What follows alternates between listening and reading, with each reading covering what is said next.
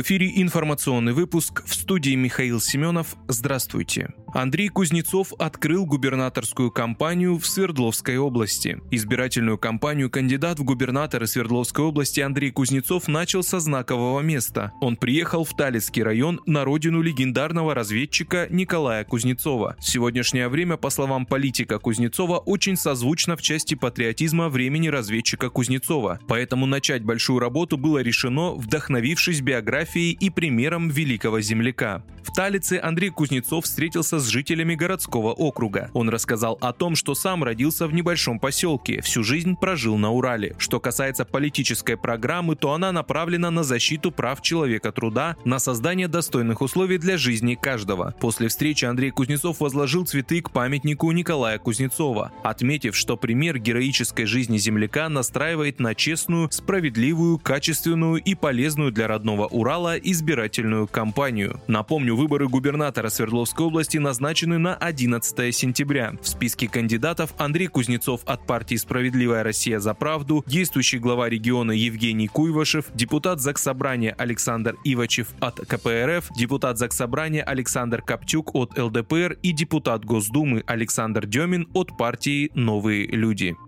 Медведев обвинил США в подготовке грузинского конфликта. Заместитель председателя Совета безопасности Дмитрий Медведев назвал грузинскую агрессию 2008 года и украинский конфликт единым замыслом США. Это единый процесс и общий замысел, направленный против России. Он состоит в стремлении Запада, прежде всего США и других англосаксонских стран, раскачать у нас ситуацию, заявил зампред. Политик обвинил Соединенные Штаты в финансировании вооруженных сил Грузии. Кроме того, по его словам, американские инструкторы подготавливали грузинских военных и накачивали их оружием. По сути, просто подталкивали безумного фрика Саакашвили к тому, чтобы развязать агрессию против гражданского населения Южной Осетии и российских миротворцев. Возмутился Медведев, добавив, что вместо этого следовало найти мирное решение конфликта. Ранее зампред заявил, что расширение НАТО у границ России сравнимо с раковой опухолью. Он пояснил, что расширение Альянса на восток станет проблемой для всего мира, поскольку поскольку вступление Грузии или Украины, которые находятся в территориальном споре с Россией, себе дороже.